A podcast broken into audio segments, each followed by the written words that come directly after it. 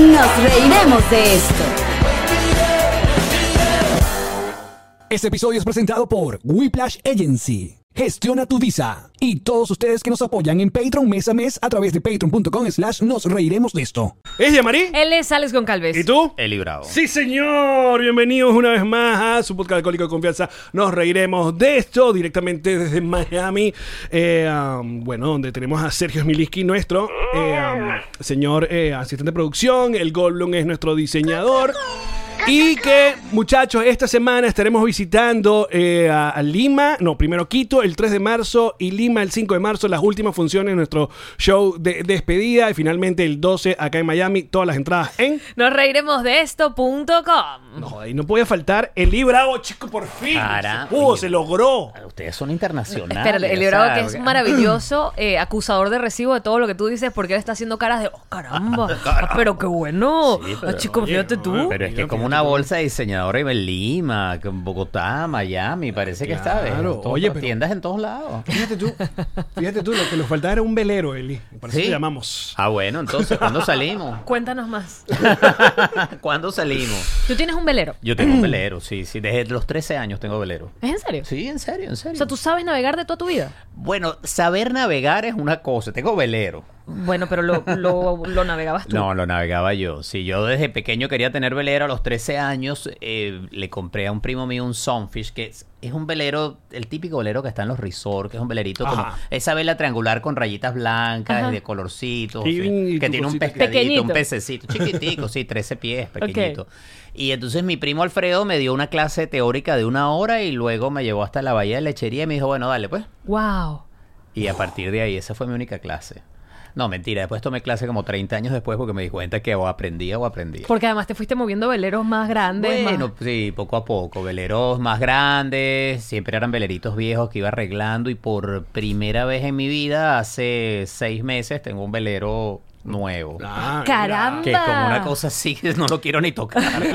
Le, le pones nombre, ya vienen con nombre o. Sí, este se llama Ah, bueno, Pero ese no, nombre se lo pusiste tú. Sí. Muy bien. Muy bien. Donde este Choroní ¿Cómo se está feliz. tus veleros? Qué buena pregunta. A ver, mira, eh, Es verdad. eh, los primeros eran muy pequeños, no tenían nombre. Y luego yo compraba, como compraba veleros que ya Eran de alguien, usados, claro. hay una especie de, no sé, Cábala. superstición, que si tú le cambias el, vel- el nombre al velero, eso es de mala suerte. Ah, no Yo no jodas. sé si es verdad, sí, bueno, eso me lo dijeron a mí, Y y, tú- yo por si acaso, tú sabes, uno está en el mar y con eso no se Tú juega. dejaste Muy bien. esos nombres así. Sí, el primero se llamaba Atila.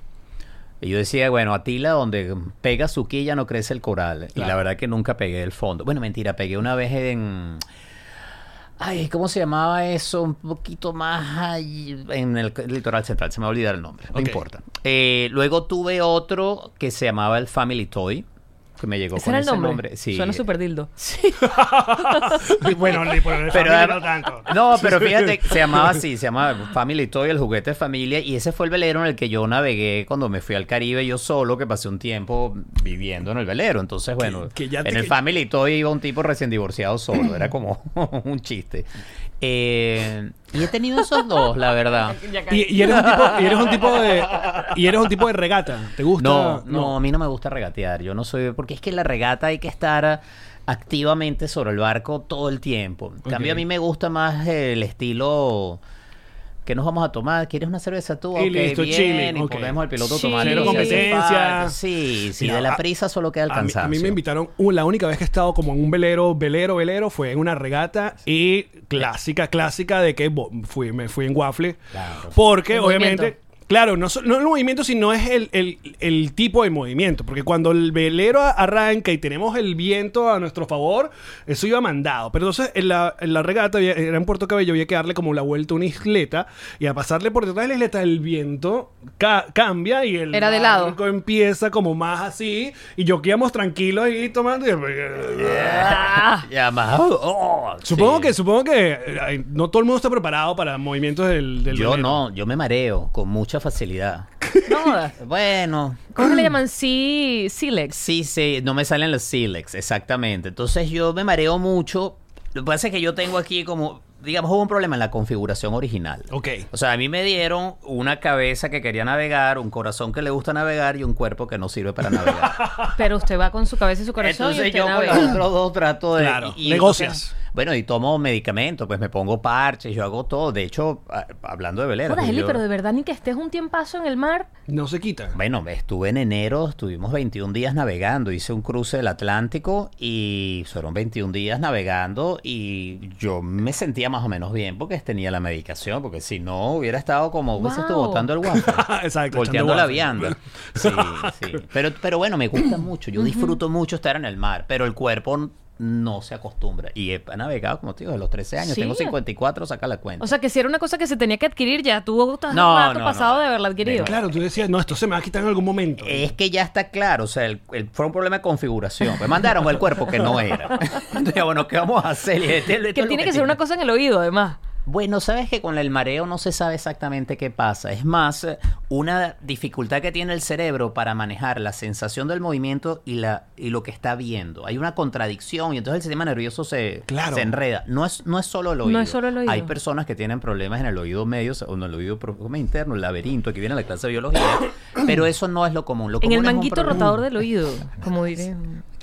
Ah, Tú te has lesionado al manguito rotador Disculpa, no, vez? por suerte no. Ah, bueno. Pero me suena cuchi, lo dije.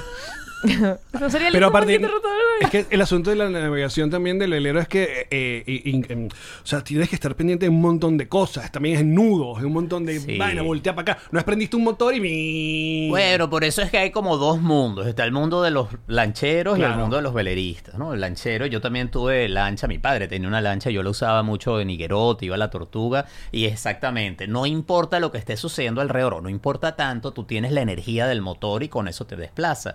En el velero tú estás todo el tiempo balanceando fuerzas, la fuerza de la corriente, la fuerza del viento, de las olas, la eh, física del barco. Entonces tú en realidad lo que estás es usando en los medios exteriores para la propulsión. Entonces sí, necesitas estar pendiente, pero tampoco te creas que es mucho trabajo. O sea, la gente que te diga que es mucho trabajo tampoco así, a menos que tengas una tormenta. Porque hay pero- manera de aquí- poner aquí ya- ciertas Claro, cosas. Y ya de una vez tenemos el, el, mira, mira. mira, aquí, producción, mira, de una vez consiguió aquí...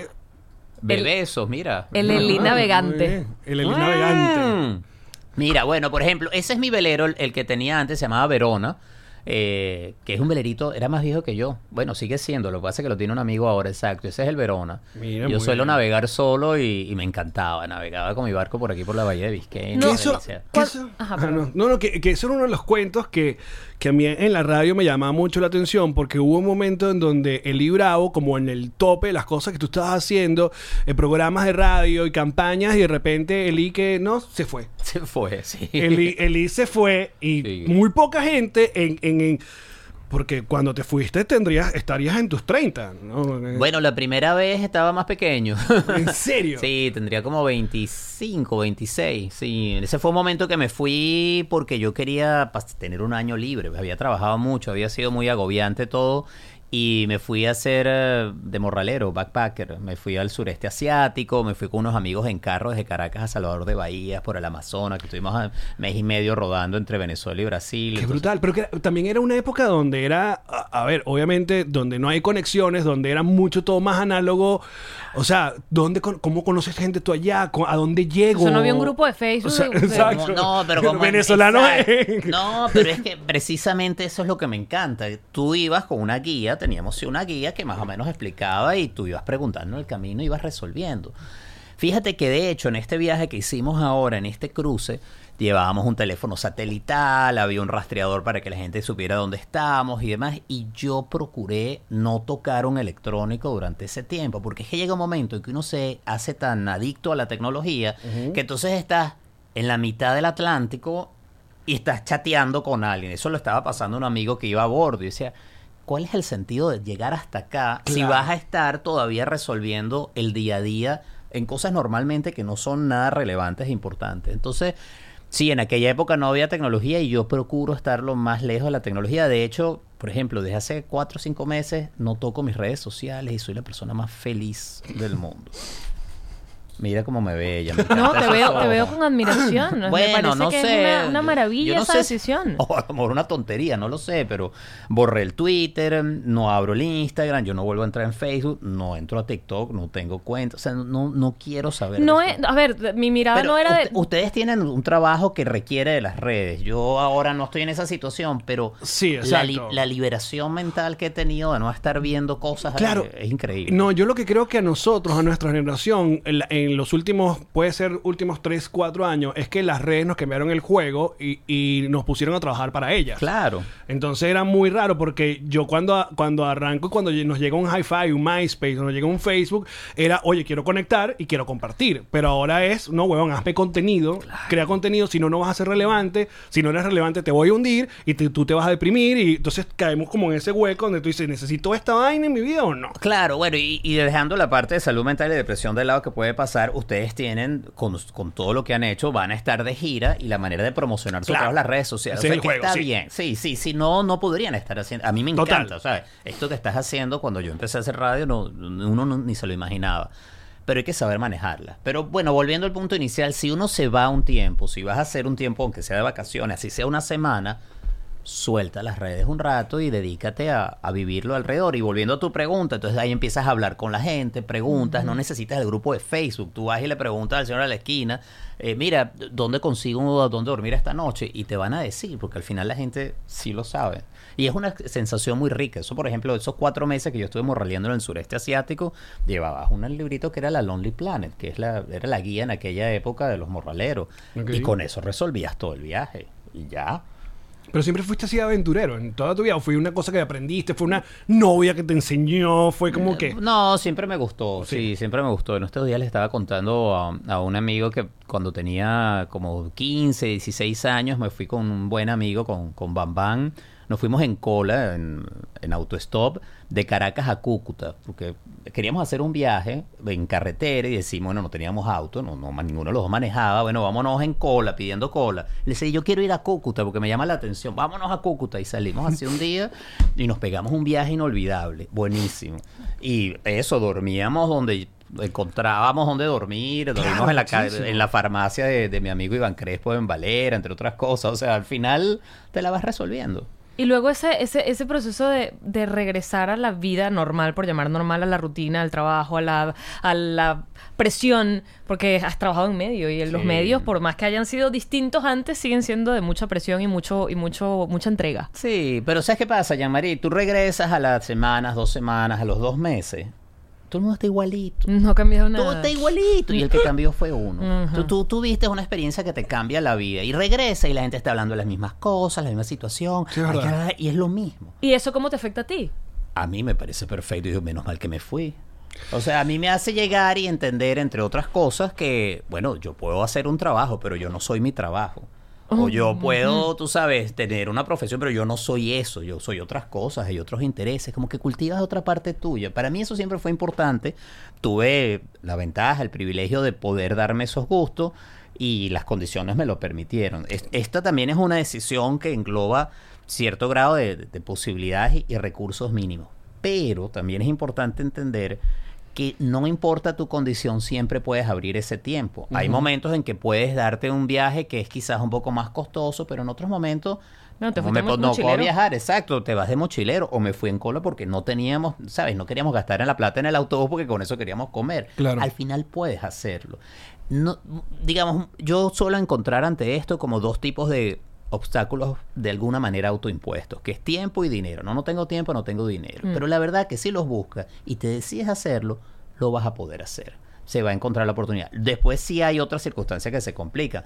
Ya tienes hijos y ahora que tengo familia, pues ha sido más difícil. Pero Claro. igual también, en el caso de mi familia, y en eso Gaby ha sido una maravilla, te permiten, te abren ese espacio. Si bueno, te quieres tomar un tiempo, anda. Y cuando regreses aquí estamos. Y, y eso... eh, eh, eso para mí ha sido fundamental, fundamental. O sea, por ejemplo, con este viaje que hicimos ahora, que estuve viajando un mes, eh, eso era un viaje que yo quería hacer desde que tenía ocho años. Yo siempre tenía esta fantasía que yo quería cruzar el Atlántico en un velero. Y lo hice. ¿Sabes? ¿Qué te cambió? La satisfacción de hacer algo que he querido hacer toda, Toda mi vida. Aunque sí. mi cuerpo de repente estaba ahí en el medio, me sentía mareado, pero decía, wow, esto era lo que yo quería hacer. Y yo siento que uno si se da la libertad de, de disfrutar esas cosas para ti. Para cada quien es distinto. O sea, a lo mejor para ti, ahorita yo sé que te gustan las plantas, a lo mejor es un día dedicarte a sembrar plantas más tiempo del que estás haciéndolo ahora. Eso te da una satisfacción interna que no se queda en el trabajo. Porque una de las cosas que tiene este mundo de los medios es que es muy demandante y llega un momento en que te empieza a chupar y es como que sientes que no lo puedes dejar. Y, y volviendo quizás a lo que tú me estás diciendo ahora, el saber que yo podía salir de ahí y regresar, a mí me daba como libertad. Porque si no- Empoderamiento. porque es una sensación, tengo que estar aquí, tengo que meter más gente, más followers, y más, y más, y no se acaba. Y a mí eso nunca me gustó. No se acaba. A mí no se acaba, porque siempre hay gente que está más arriba que tú, hay gente que es más exitosa que tú, hay gente que está haciendo más dinero que tú. Entonces pues, tú tienes que encontrar qué es lo que funciona para ti y encontrar ahí un balance, porque si no, es insaciable.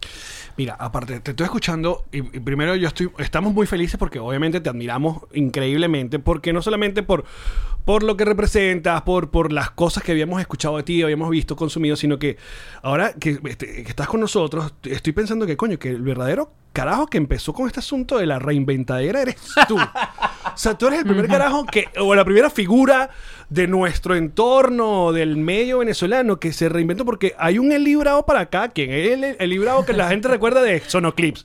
Hay el Bravo de la- el, el- entonces tienes este, este título que no sé cómo cargas encima del que inventó o abrió la radio participativa o mató las voces engoladas. Y luego llegó el, el Eli Bravo de la radio global y de conectar en internet Internet en la radio. Y después llegó el, el librado de Inspirulina.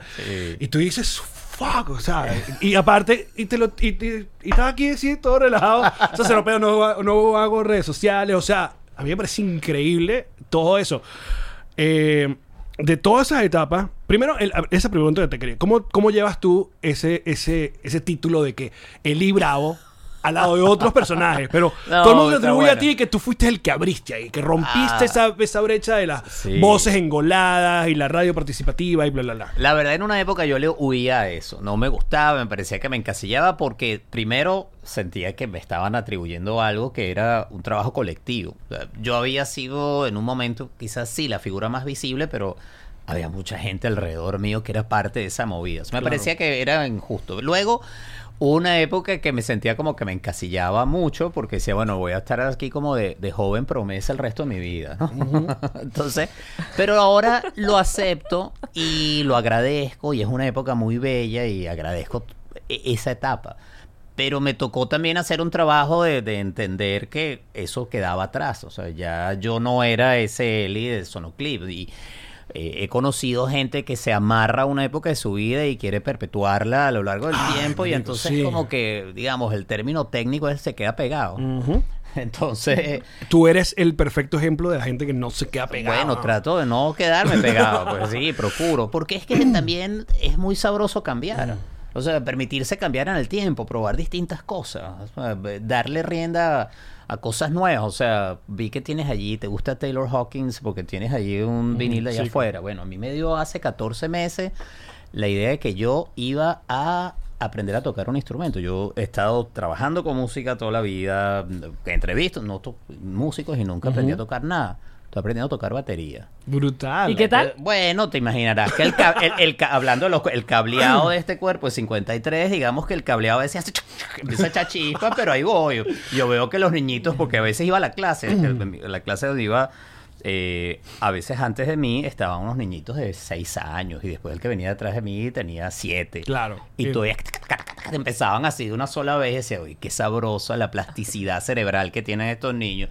Yo voy ahí un poquito, pero ya voy contando. One and two and three and four and- Ahí voy. Entonces, probar eso ha sido muy rico y no sabes cómo disfruto. Me siento en mi batería a tocar y, y me hace muy feliz. Yo no voy a ser músico, no estoy pretendiendo. Eso es para mí. Y si algún día me reúno con unos amigos y en un bar hacemos unas versiones, Jamming, yo voy a ser cosa. feliz. ¿Entiendes? Ya está. Yo no estoy haciendo eso una carrera, pero es un placer. Entonces, es permitirte hacer cosas nuevas. O sea, yo en eso recuerdo mucho a, a Iván, a Losher, que, que fue pues mi hermano de vida, y él, él era una persona que también, si bien era bastante encasillado, pero le gustaba probar distintas cosas, especialmente en el mundo de la música. Entonces, eso te mantiene vivo.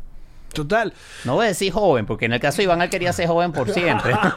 no, yo no tengo ningún interés en tenerme joven. Yo quiero tener mi edad. No, es que lo hablábamos justamente hace unos episodios, hablábamos de que, eh, que ahorita nosotros como creadores de contenido, como lo quieran llamar, estamos en una edad rara, porque si bien ya estamos en nuestros 40, hay parte de nosotros que se siente muy joven, entonces si tú quieres decir un chistecito o hacer un asunto en redes sociales, estás en esa línea de que o eres boomer para un montón de gente, o sea, ay, qué boomer. O, o sea, o- o está, entonces estás raro en, que, en lo que no quieres hacer.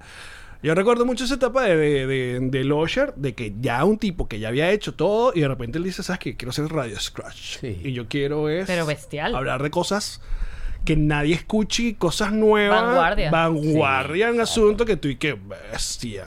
Porque él tenía una Porque no solo Rolling joven, Stone, no una solo- mente muy joven. O sea, él pensaba como, como una persona muy joven. Y eso yo creo que es una de las cosas importantes. Uno tiene su edad biológica y es innegable, pero hay otra edad que es como te ves a ti mismo y como quieres llevar la vida. Y eso no está amarrado a un cumpleaños. Eso está amarrado a una manera de llevar la vida. A ver, ¿qué nos está llamando aquí? No estoy. Dile que. Dile que- en esta búsqueda que te ha. Que además imagino que te ayudaba un montón a sobrellevar la carga social de Eli Bravo, la figura pública. Esos momentos que te tomabas para ti, esas pausas, esos retiros de. Ok, lo que estás haciendo ahora con las redes sociales. Me retiro de las redes sociales. Quiero estar simplemente en la vida real. Todas esas cosas que haces que te dicen que tú no eres el locutor, que tú no eres eh, Sonoclips, que tú no eres. ¿A qué has llegado? ¿A qué eres? Porque, Porque es que está aquí asociamos. contigo. Pero, pero es, es brutal, porque es que asociamos lo que somos al trabajo. Asociamos lo que somos a mamá de Matías. Por ejemplo. Y- por y ejemplo. es- ¿Y qué pasa el día que Matías crece? Y te dice, bueno, nido. Ajá. ¿Entiendes? O yo, Y descubre soy, que es yo, soy, yo adoptado. soy el gerente, el gerente de la empresa y el día que te votan de la empresa entonces ya no eres, ¿entiendes?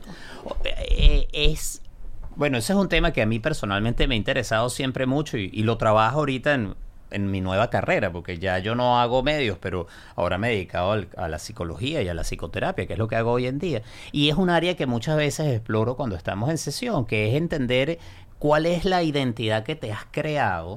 Yo soy esto, yo soy lo otro, y si de verdad eso es lo que eres, o te estás viendo de una manera muy limitada, o no entiendes que hay cosas que son temporales. Sí, la mamá de Matías, podría decir para toda la vida. Pero Matías crece tan rápido que tú estás siendo mamá de un Matías distinto cada vez. Y cuando se hace adolescente, esa pregunta que me hacen a veces las mamás. Pero es que me lo secuestraron y me trajeron a este muchacho que está aquí al lado. Que no, reconozco". no Tengo reconozco. este ampón en la casa. Exacto. Le digo, pero qué bueno, menos mal, porque si tuvieras el mismo bebé, ahí sí tienes un problema. Claro. Entonces, quien tiene que aprender a lidiar con su adolescente, eres tú más que él contigo. Entonces ahí a, a lo que voy es que uno se mete a veces en una idea de lo que es, de lo que hace, de lo que es la vida, que es como muy limitada. Y cuando la puedes expandir, te puedes permitir cambiar, reinventarte desde relaciones hasta trabajo, puedes tener como más flexibilidad y disfrutar la vida, que hoy en día nosotros tenemos algo que es maravilloso, que también me parece que es importante.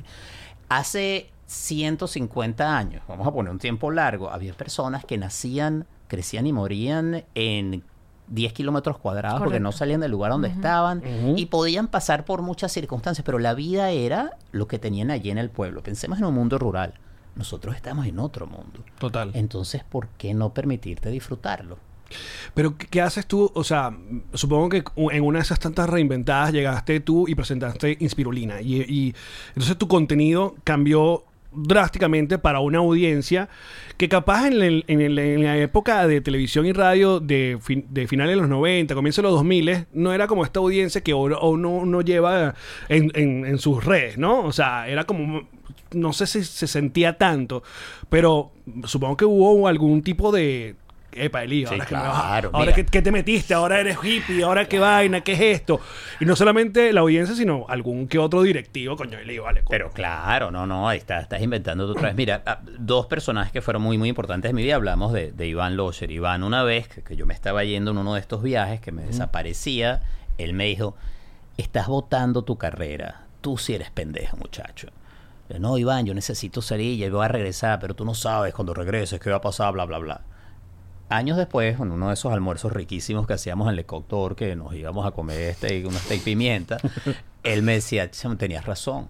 Sí, yo, yo pensaba que no te podías ir, te has ido ya varias veces y has seguido con tu carrera, qué bueno.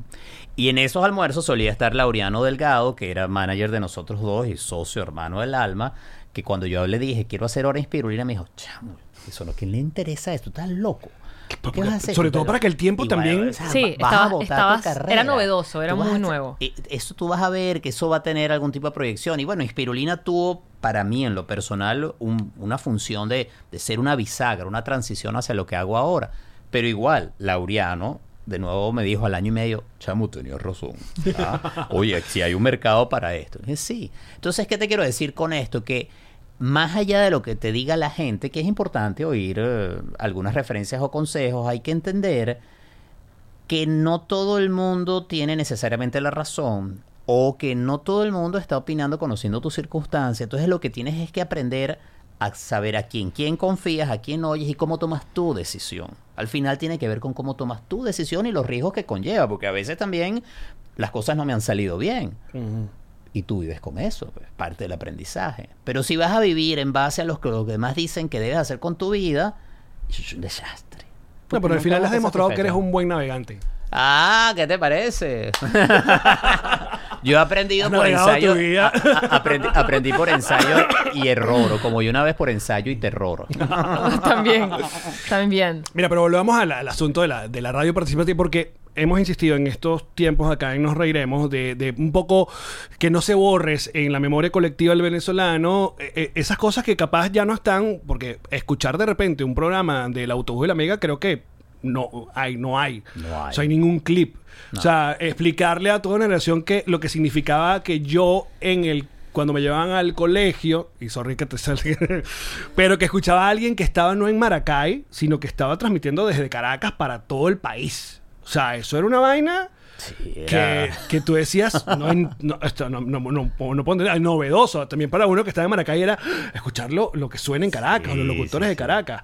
Y luego llamar y participar y jugar y ganarse premios o, hacer un asunto. O sea, eso fue un- todo un trabajo colectivo. Fuiste tú el que te- llevaste la idea, la mega. O sea, como... Bueno, en el caso de Radio Global, que fue un programa, el primero que se transmitía por satélite a varias ciudades en el circuito Mega, y yo estaba aquí en Miami y se transmitía en Venezuela, yo escuchaba un programa aquí, recién llegado aquí en el año 97 a Miami, el programa de Julio Sánchez Cristo, que es una de las Claro. figuras importantes de la Radio de Colombia. W y él tenía Radio. esto, él estaba haciendo eso, porque él vivía entre Madrid, Miami y Bogotá. Y yo lo oí y dije, oye, pero esto es posible, ¿qué hace falta? Bueno, la conexión de teléfono, el internet, los equipos y al final esta noción de hacer un programa que tuviera voces de distintas partes del mundo, a él, a él lo escuché y dije, esto lo puedo hacer yo, adaptado al mercado y a la radio en donde estoy. Y de ahí salió y sí, es un trabajo colectivo. Al final, cuando uno trabaja enfrente de la cámara o detrás del micrófono, la persona puede pensar que tú estás haciendo todo y no es así. Esto es un trabajo donde hay productores, está la gerencia, están quienes son tus colaboradores. O sea, uno trabaja en equipo siempre. Entonces eso no lo puedo nunca dejar por fuera. Aprovecho además para agradecer siempre a, a Unión Radio, mi casa, porque me permitieron no solamente hacer mis, mis locuras y mis viajes, sino que me permitieron crecer dentro del circuito y siempre ha habido allí una puerta abierta y que se mantiene todavía. Eso también ha sido muy importante. O sea, ellos me apoyaron en este sentido inmensamente. Pero fíjate, te voy a echar una historia. Voy a, estamos preparando como Adelante. hacer algún viaje ahí a, a Venezuela y, y mi hija que, que tiene 16 años me dice, bueno, pero si vamos, la gente te va a reconocer, papá, ¿no? Porque, eh, ¿sabes? Ha ido una sola vez. cuando ¿Cómo se llama? dos años, Andrea. Andrea. Y entonces, em, yo le digo, no sé, no sé. Pero la verdad que no es lo que más me interesa. Porque hay algo que me ha pasado. Que la gente me decía, oye, yo te escuchaba todas las mañanas. Luego el cuento cambió. Tú sabes que mi mamá te escuchaba todas las mañanas. Y últimamente he oído, mira, tú sabes que a mi abuela le encantaba tu programa. mira, yo le decía, la gente mayor a lo mejor.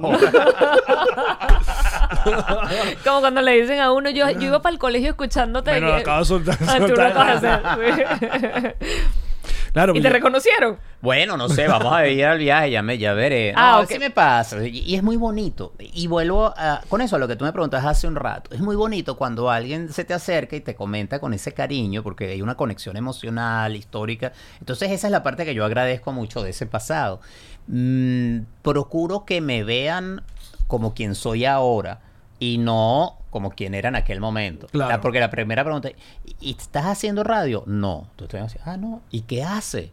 Bueno, no, mira, ahora hice mi segunda carrera, hice una maestría en psicología, trabajo en psicoterapia y se te quedan viendo así como, ah, ah, ¿y la radio más nada? No, la radio más nada. Claro, Eso pero sí. es que es un golpe entre la figura pública y la figura privada. Sí. Porque, porque ya no eres público. O sea, Claro. el trabajo que haces independientemente, y sobre todo si eliges además no compartirlo tanto en redes, ya no es público. Sí, pero fíjate que yo recuerdo mucho, Yamari, en esa época más vertiginosa, digamos, entre el año 92 al 2002 o al 2010 de mi trabajo, esto de la figura pública era algo donde yo me sentía muchas veces incómodo. Estar en el público o ante el público todo el tiempo me incomodaba y por eso uno de mis escapes era irme de viaje, uno de mis escapes era yo me iba a Choroní con mis amigos. Yo no andaba muchas veces con la gente de la radio, de los medios, no tenía tengo muchos amigos de los medios, Claro. pero mis amigos que frecuentaba eran, estaban en otro mundo.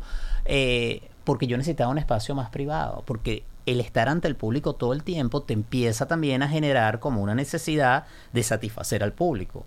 Y entonces, tú sabes, viene esa típica frase, no, pero eso no es lo que le gusta al público. Y le decía, bueno, Dale a tu audiencia lo que tu audiencia eh, quiere. Y ahí yo tenía conversaciones, el, por ejemplo, en la emisora, que le decía, pero vamos a probar algo distinto. Yo sé que esto no es lo que el público estaba pidiendo, pero vamos a ver, porque yo, yo también quiero hacer esto. Y ahí, en esa tensión, eh, muchas veces se resolvían cosas que eran interesantes.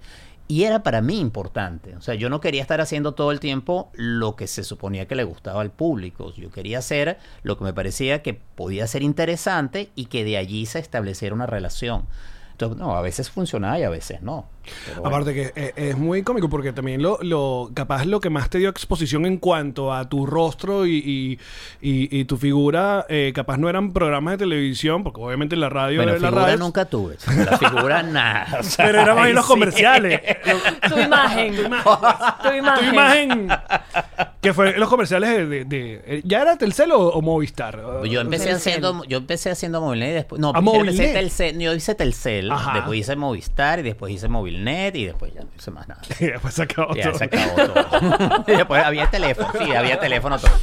Em, pero era muy cómico. Por ese, ese es otro caso interesante que, claro, de repente yo estaba haciendo este trabajo público, pero cuando yo empecé a hacer sonoclips, una de las primeras, Sonoclips es un programa de video para que están aquí referencia en el año No, ya- 89. ya- aquí ya estuvo Bustamante, ya le, le contamos a, a- Pie de página, a- ¿no? Claro. Le- afortunadamente sí se, que, sí se quedan cosas de registro en Ah. de sonoclips en YouTube. Menos, y yo no estoy muy orgulloso de las camisas ni el corte. Yo- yo ¿Estás tuve- orgulloso de tu, de tu pelo largo? El corte de pelo más ridículo de la televisión lo tuve yo. En eso sí, eso digamos, uno de mis grandes logros es haber tenido el corte de pelo No, más tú ridículo. tenías como una especie de, de, de como corte tradicional, pero con una cola. O sea, era como lo que llaman acá el, el, el, el, el mohawk. El, El- eh, el- como un mullet con Un una mullet, cosa el así, mullet, exacto, sí. Horrible. Y además con una camisa de bacterias y unos Claro, pantalones bueno, verdes. Bueno, ahí era pero- la moda. Sí, Era claro. el momento. era horrible esa moda. Bueno. Mira, Ah, no, vale, pero yo estoy No, muy eh, decente. eh, mira, cool car. La culcar, loco. ¿Qué te parece? Caramba, ¿Ves? ¿Ves? Entonces, capaz ese no era un contenido que, que- sino obviamente una campaña y donde la gente te, te, te Claro, más, y te reconocía, más. claro. Y aquí está. Ahí Ah, está bueno, el pelo. Jesus, gracias. Mírame eso, o sea, dime tú, ¿ah? Pero ¿y qué edad tienes allí? Es un muchachito. Bueno, yo debo tener ahí 23 años. Chiquitín. Sí, bueno, una criatura de Dios. Es la época es la para otra. explorar. Cuéntanos de Sonoclip, porque Sonoclips siempre dio como. Bueno, Bustamante nos, nos contó un poco, pero dio como esa sensación de que era como un. Como alguien dijo, ay, denle, Sí. graben lo que, lo que como, como salían tarde en la noche, ¿sabes? Pero, Libertad. Pero la cosa empezó tanto a pegar que entonces los metían en los premios Ronda y los llamaban y la cosa. Exactamente. Eh, y ese es uno de esos típicos casos en donde lo que se supone que a la gente le gusta es distinto y, y funcionó en un segmento, o sea, en el público joven. Sí, eh, Rómulo Guardia tenía la idea de hacer un programa de televisión juvenil y, entonces eh, contrata o va trayendo a todo el grupo que hicimos Sonoclip y, y dale a esos muchachos la cámara y ponlos el viernes a las 11 de la noche que nadie los va a ver. Y pues resulta que al año sí se había convertido en un programa que tenía muchos seguidores, tanto que en un momento nos pusieron los sábados como a las 5 de la tarde, yo no me acuerdo a qué hora, eh, nos cambiaron de horario. Y fue darle rienda suelta a la creatividad de una cantidad de muchachos muy jóvenes todos, todos teníamos menos de 25 años, casi todos. y funcionó muy bien porque había una identificación entre lo que nosotros vivíamos y hablábamos y el público que nos veía. Entonces eso abrió, yo diría que esa fue la primera, digamos, la, la primera ventana que luego llegó al trabajo que yo hice en radio, ¿no? A cualquier cosa y otros programas así. Fue muy divertido. Era una época súper creativa. Ahora, yo he visto mucho ese proceso en otros momentos. O sea, aquí te estoy viendo, por ejemplo, aquí el, el trabajo que hacía Luis y o, o el trabajo que hacían pues muchas otras, estoy hablando de Luis Chatén, que también en ese momento empezó a abrir otros formatos televisivos y eso para mí la explosión de todo, la comedia y todo eso viene por esa línea. Claro. Y, y al final tú abres una puerta y no sabes luego en qué va a resultar todo eso y toda la gente que florece alrededor. Por eso te digo que no es que hay alguien que lo crea, sino que como que encuentras una conexión y luego hay mucha gente que entiende esa conexión y la explota al máximo, cosa que es maravillosa. Lo único raro de, de esos tiempos es que tenías que lidiar con el canal y gente que capaz no entendía el producto. Ah, Esa es una cosa que capaz nosotros, los que generan contenido actualmente, no. O sea, eso ya tú eres libre como el viento. Y peligroso como el mar. Bueno, pero ¿sabes Pero entonces a la gente, me- yo me gustaba que fuera así irreverente, entonces de repente el canal te decía que no, bueno, ahora tenemos que tener unos hosts un poco más este um, guapos. pasé mucho, pero claro, yo pasé. eh, eh, eh, mi principal conflicto con la televisión fue siempre que había mucho gerente. O sea, mucho gerente por medio, tenías que convencer mucha gente, todo el mundo opinaba. Por ejemplo, yo no tenía pinta de televisión, entonces siempre había esta cosa, bueno, está bueno, pero van a meter el narizón ese que se está quedando calvo. Sí, sí, porque él es el que lo conduce. ¿Entiendes? Pero entonces, eso yo nunca lo viví de esa manera en la radio. La radio era mucho más libre, pero todavía estás amarrado a un medio. Ustedes están en un terreno que me parece infinitamente más libre, interesante, independiente y para ustedes termina siendo, si lo saben manejar, hasta más rentable. Entonces está bien. El creador de contenido se hace de verdad eh, se convierte en un emprendedor, que es lo que son ustedes. Giran, tienen el Patreon, hay muchas cosas alrededor que ustedes manejan y nadie allí está metiendo su opinión Claro. que no le han pedido. Porque además eso pasaba mucho. No, sí, ese programa está muy bueno, pero eso que dijiste ese- esta mañana... Entonces, bueno, ¿quién está haciendo el programa? ¿Ustedes, señor gerente? Sí, o pero yo? pausa ahí, porque tenías una persona que te decía eso que dijiste esta mañana, pero ahora no tienes un gerente que te dice eso que dijiste esta mañana, tienes a cientos de miles de personas que te dicen eso que dijiste esta mañana. Sí, es verdad, Yamari, es verdad. ¿Y a quién vas a escuchar? Al gerente. No sé, no te pregunto. Porque Ojo, es que si no, oyes ya a va, todo no, el pero me refiero es que, por ejemplo- Sí, es verdad. Y, y eso es este mundo del, del, del social media es una de las cosas que yo no tuve que lidiar con eso. Mm. Porque, claro, yo me encontraba, iba a comerme una pizza y me encontraba alguien que me decía cómo era que yo tenía que hacer mi programa. El- mundo está lleno de expertos. ¿no? Entonces todo el mundo sabe qué es lo que tú debes hacer. Y, pan, y te lo dicen con seguridad. ¿A quién iba a escuchar yo? Yo escuchaba a ciertas personas en las que confiaba y lo que yo creía hacer. Ahora, cuando esto se magnifica en este mundo de social media, es verdad, tienes 100.000 personas que te critican, Opinan. te opinan, saben más te tú, cancelan, no te cancelan, te, quieren, no te quieren, hoy te quieren, mañana no te quieren. ¿A quién vas a escuchar? Porque si uno está, volviendo a la parte pública, tratando de satisfacer esa vorágine, te quemas. Pero, ah, y además tú como profesional de la salud mental, porque es algo que justo esta mañana estaba hablando con mi hermana, que estábamos hablando por teléfono. Hay una... Yo no pienso que el humano está capacitado para recibir la cantidad de feedback que recibimos hoy en día. O sea, yo no siento que nuestro cerebro humano, nuestra, nuestra capacidad cognitiva nos permite recibir lo que estamos recibiendo. Porque una cosa es que tú recibieras el feedback de la aldea donde tú vivías, de, no sé, el, el pueblo donde tú vivías y la iglesia y la gente que estaba alrededor tuyo que Claro, de una u tu- otra tu manera familia, tú conocías, tu- el del abasto, la la exacto, la persona que vive en la casa amarilla, pero eran, eran humanos que tú podías determinar, eran figuras, eran personas y eso había además un límite, o sea, esto es ilimitado. Yo, yo no sé hasta qué punto, y sobre todo las generaciones que no, no vivieron la etapa sin las redes, yo no sé hasta qué punto el cerebro de los chamos de hoy en día que solo conocen la comunicación a través de redes sociales, no sé cómo eso tiene que, o sea, no, no entiendo cómo eso puede funcionar. Y me- por eso, por favor, corrígeme si me equivoco, pero es que yo siento que nuestro cerebro no da para allá. No da para eso, es que no da. ¿Tú crees que tú tienes un cerebro y un sistema nervioso muy distinto al de tu abuela? No. Es el mismo. Y la cantidad de información que manejaba tu abuela era infinitamente menor. Entonces sí, hay muchísima información que, por ejemplo, muestra cómo los niveles de estrés eh, han aumentado a causa del multitasking, de la multitarea, que es ahora lo normal. Allí se genera cortisol y hay una cantidad de reacciones biológicas porque no podemos manejar tantos estímulos. Hay también el hecho que nosotros somos seres gregarios, nos gusta estar en comunidad y lo que tú decías, la iglesia eran 10, 20, 100 personas y eso podía ser a veces eh, asfixiante, pero era un, un, entorno pequeño. Hoy en día crece tanto que también, mira, las variaciones, por ejemplo, que se han estudiado, esto es fascinante, de los niveles, por ejemplo, de serotonina y oxitocina, que son dos hormonas que, que, digamos, indican niveles de placer o satisfacción. Cada vez que hay una notificación positiva, que tú ves un like que va creciendo, tú tienes un chorrito de, esa... Entonces, Droguita. es como una droguita bien chévere que tú te sientes bien. En el momento que no lo empiezas a recibir, no la estás no, no, no- aparece y te empiezas como a decaer, a deprimir. Entonces, sí hay una correlación entre el uso de las redes sociales y, vamos a decir, la parte bioquímica de tu cerebro. Y agrégale a eso la necesidad que tenemos como seres gregarios de pertenecer a una comunidad. Entonces, uno trata de pertenecer, de ser parte, pero si tienes a 100 mil o a veces un millón de personas atacándote o amándote, es difícil para el cerebro. No estamos hablando de tu aspecto cognitivo, estoy hablando casi de lo básico de la biología. Es difícil manejar eso. Por eso es tan importante aprender a usar esas redes, entender cuáles son los límites y ponerle algún límite. Sí, yo, yo estoy de acuerdo contigo. Nuestro sistema nervioso, nuestro cerebro, no está en la capacidad de manejar este volumen de información. Esta es una tecnología fascinante, pero sí estamos cambiando de manera significativa. Ahora, como yo creo que nosotros no somos nuestro cerebro ni nuestro sistema nervioso, sino que hay una capacidad cognitiva, o vamos a llamarlo más bien de conciencia, de awareness, tú con eso puedes regular las alteraciones biológicas que te puede traer o físicas que te pueda traer el exceso de redes. No sé si me expliqué, va la clase. No, no, si no pueden venir mañana que la clase de mañana es más sencilla.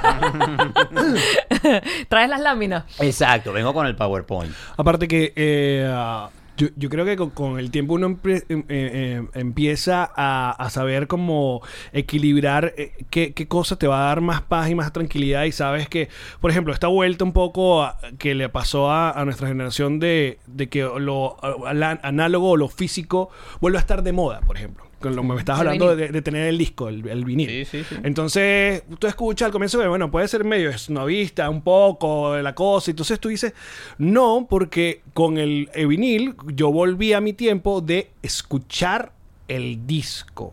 De sentarme en esa toalla que compré especialmente para eso, para leer cosas como lo hacía yo, lo aprendí a hacer de niño. Que capaz un- una generación ahora no está porque estamos viendo cómo eh, lo inmediato va cambiando al planeta. O sea, actualmente, por ejemplo, estaba justamente una discusión de, de, de unos amigos de todas las reglas nuevas que le están aplicando al béisbol. Porque la generación nueva no está parándole bola al béisbol porque duran nueve innings y se acaban los nueve innings. Entonces quieren es que se ponga más rápido. y Por eso ahorita está teniendo tanto éxito lo que están logrando los streaming con esto. ¿No has escuchado lo de la Kings League? Sí, de claro. Ibai y tal. De- Ronaldinho acaba de jugar ahí. Ronaldinho acaba de jugar en, un- en una, una vaina que es un 7 para 7, pero con plata y con reglas divertidas que cambian al fútbol tradicional, que son dos tiempos de 45 minutos, que no, no voy a decir que ya perdió interés, pero, pero so- es, es como, ok, esta es el- la nueva modalidad de estos chamos, entonces es como que, ¿a dónde va a parar lo, lo inmediato y cuándo es que te vuelvas a, tra- a- a echar para atrás de que, por ejemplo, esa discusión que tiene que escuchar a los nueva generación de que no aguantan una película de tres horas? Sí. Tú dices que las películas son muy largas y tú, pero ¿qué tiene de malo que la película dure tres horas? O sea, eh, ahí es donde uno dice que, que es- es- nos, nos estamos haciendo como daño, estamos dejando de, de contemplar que capaz sí. eso lo del, de- de- del velero Claro, pero es, que eso es lo rico. es una analogía bien, bien cool. Totalmente, porque está un tiempo para contemplar y para disfrutar el ritmo natural de las cosas. Porque No quiero llegar rápido, hacer el mismo recorrido, sino Pero ponte a Pero es ver. que además la contemplación está vista bajo el lente de, del laziness, del, del, del- de cómo se dice, de que no haces, de que no trabajas, de que no, de, Eres de que no generas. De la improductividad, exactamente. Entonces está mal visto. Que tú simplemente te sientes a no hacer nada. Hasta por ti mismo. Es como yo debería estar haciendo algo. ¿Sabes? Yo no puede ser que no esté haciendo nada con mi vida. O sea, yo debería estar trabajando, debería estar haciendo algo, limpiando la casa. Alguna cosa debería estar haciendo con mi tiempo, no simplemente. porque los demás, yo porque veo a los demás que están haciendo esto. Ustedes siempre están en esa. Bueno, pero ahí es, ahí es verdad. Vivimos en una cultura que ha hecho una apología, lo llaman el business, estar todo el tiempo ocupado. Este, el que si estás perdiendo el tiempo, estás siendo improductivo y como el tiempo es dinero, entonces tú podrías hacer algo mejor con eso y no. volviendo a la salud mental, está demostrado. Esto no es que lo estoy diciendo yo y no es una cosa ahí come flor. Es que en los momentos que nos per- permitimos contemplar y bajar el ritmo de la vida, eh, aumenta la sensación de bienestar, la sensación de felicidad, empieza a haber un cambio muy importante, bajan los niveles de estrés. Pero por otro lado, hay una industria que vive de esa rapidez y uno se puede acostumbrar a ella. Y ahí es en donde creo que uno tiene que tomar una decisión. O sea, si tú quieres vivir al ritmo en el que la tecnología y las empresas tecnológicas nos están poniendo a vivir, lo puedes hacer. Como digo, be my guest, perfecto. Si te hace feliz, hazlo. A mí no me gusta eso, yo tomo una decisión distinta, entonces la uso, pero no dejo que me use a mí o trato que no me use, porque al final me está usando. O sea, Sí. nadie sabe más de ti que este Abs- aparato. que tu teléfono. O sea, hay esos otros estudios interesantísimos. La capacidad de predicción que tienen los algoritmos superan la que puede tener la pareja de una persona que se ha casado 15 años. Entiende mejor tu capacidad, tu predice tus acciones mucho más. Y aquí está, mira, y hablando- Mira, ahí está. Mira que me. Mira, Palabra estoy- pero cierta. fíjate, Scam Likely me acaba de llamar. Scam Likely llamada. Likely llamando. Palabra cierta. ¿Le, le atiendo? Sí. Sí. Atiende. A ver. Aló, estoy aquí en este momento con nos reiremos de esto, pero con muchísimo gusto le puedo atender una vez terminemos la entrevista con Yamarilla Les Goncalves. ¿Está bien? Me colgó. Es un robot. Es los que te llaman solo y te trancan. Es un robot. Qué fastidio. Te voy a hacer una pregunta que, es como da, porque es lo que estás diciendo, pero hay, supongo que, una correlación y estudios y, y- y pruebas de. Porque ahora dicen que es que hablar de la salud mental está de moda. Es que ahora todo el mundo tiene algo. Ahora todo el mundo sufre depresión. Ahora todo Sí. el mundo sufre ansiedad. Está de moda tener depresión. Pero ¿y no será también que no es que esté que está de moda, sino que hay más casos que, que, que son más, o, o digamos, más agudos al punto de que afectan tu manera de vivir porque es que estamos conectados de nuevo a una cantidad de estímulos que no se suponían que debíamos estar conectados? Sí, sí, hay, mira, hay una mayor apertura. Es cierto que ahora hay más gente que, digamos, puede ir desde una evaluación o que visita un terapista. Eh, hay también, de alguna manera, una disposición de la gente a autodiagnosticarse también. Pero el hecho cierto y real es que sí, los niveles de ansiedad y depresión están en niveles que no se habían observado antes. Y también porque no solo tiene que ver con la tecnología, hay muchos otros factores ambientales que están a- afectando. Ahorita digo ambientales porque lo que me vino a la mente es, por ejemplo, angustia existencial por la crisis climática, ¿no? Yo me- hablando de estar a- a- metiendo temas como que eran novedosos. Cuando yo empecé a trabajar eh, en el siglo XX, en la radio en blanco y negro, yo quería hablar de ecología, ¿no? Típica. Pero te vas a poner a hablar de eso, vale. que vale. interesa el asunto de la tecnología, vale. Habla ahí de la novela, la cosa. Entonces, típico del, del gerente. No, vale, pero vamos a hacer un segmento. Vamos a hablar con la gente, de organizaciones, vamos a traer expertos en el área ambiental. Siempre con tu- Ah, Está bien, chico, eso porque tú eres Boy Scout. Anda, mételo ahí tres minuticos, ¿no? bueno, entonces, hoy en día esto es un tema serio. Ahora, ¿qué ha pasado? La cantidad de información que hay, la realidad que vivimos, ha generado que existe ya y está, digamos, estudiado que hay toda una generación, los más jóvenes, que empiezan a tener hasta una ex- angustia existencial por el futuro del planeta en el que van a vivir. Tú podrías decir que eso es una moda. No creo, yo creo, es una adaptación ante una realidad, porque efectivamente van a tener que lidiar con unas condiciones que no lidié yo y probablemente Claro. no usted. Entonces, si hay una mayor apertura, no creo que sea solamente una moda y me parece muy positivo que se hable de esto sin estigmatizar. Porque entonces antes, el- si alguien tenía una depresión o ansiedad, ah, es que no está bien, sufre de los nervios, pobrecito. Y hoy en día lo vemos de otra manera, ¿no? Así como hay gente que tiene diabetes y hay gente que tiene acidez, Mm. hay gente que tiene ansiedad, depresión o algunas condiciones que son más complicadas. Todos, de alguna manera, tenemos algún tipo de, vamos a decirlo, condición en nuestra salud mental. O sea, nadie es eh, 20 puntos en todos los aspectos. Todo el 20, mundo- 20 mental. Todos tenemos tendencia. claro, exacto. Todos tenemos tendencia. Por ejemplo, yo puedo, yo tengo una tendencia, por ejemplo, a irme más al futuro, lo cual me podría generar una, una Ansiedad. tendencia a la ansiedad. Mm. Y lo que he aprendido a través del tiempo es controlarlo y no me pongo ansioso. Me ocupo de las cosas que tengo que ocupar. O como parte de mi entrenamiento, que hice terapia por mi lado, por ejemplo, eh, porque bueno, estaba trabajando con una persona en la que venía del área más psicoanalítica, tú exploras tus tendencias narcisistas. Esto es una cosa un poco técnica, Por pero, favor. pero al final todos, especialmente quienes trabajamos en medio de comunicación, tenemos rasgos narcisistas. Si tú no sabes manejar eso, eh, llega un momento en que te come. No estoy diciendo que todas las personas que trabajan acá son narcisistas, tendencias, es distinto. Porque también es muy fácil diagnosticar, la gente le tiran encima una etiqueta. Ah, no, depresión, tómase su pepa y ya está mejor. Y no se trata de eso. Se trata de reconocer, por ejemplo, cuando, por ejemplo, para los inmigrantes hay episodios depresivos luego de cambios, cómo trabajar eso, cómo te reinventas y cómo con medicamento no tú sales adelante. Entonces es un proceso como más, mucho más rico, no es una cosa médica. No es andar diagnosticando a la gente. Me encanta que se esté hablando de salud mental porque creo que todos lo necesitamos. Total. Y, ahora en esta etapa que, que- que estás y que, has hecho todos estos estudios, los está, lo estás volviendo contenido. Estás compartiendo con gente, estás teniendo esto es algo solamente para ti o te ves haciendo, escribiendo otro libro, por ejemplo, Sí, de estas, de estas experiencias, pero no lo ves como que, bueno, ahora Eli va a tener un programa o va a tener un, voy a hacer un podcast sobre esto o ya lo está haciendo, qué sé yo. Me encanta tu pregunta porque hubo un momento que tuve que tomar esa decisión. Cuando estaba haciendo Inspirulina, toda esta área que, que me interesaba Era contenido. era contenido y entonces en un momento pues me estaba trabajando un plan de negocio y una cosa, y una estrategia, porque las charlas, los talleres, la cosa, y de repente dije, ¿sabes qué? Yo no quiero hacer eso. Yo no quiero, ya no quiero hacer más contenido, eso es lo que me tiene agotado. Yo quiero hacer lo que quiero hacer es mi práctica privada. Yo quiero sentarme con alguien, Tú a tú. tenemos una sesión y trabajamos en terapia.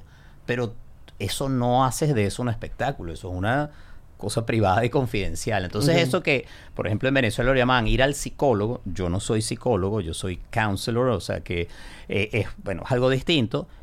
Ese es el espacio donde me gusta trabajar. Y a veces en redes escribía cosas. Decidí no hacerlo más porque necesitaba separarme de las redes.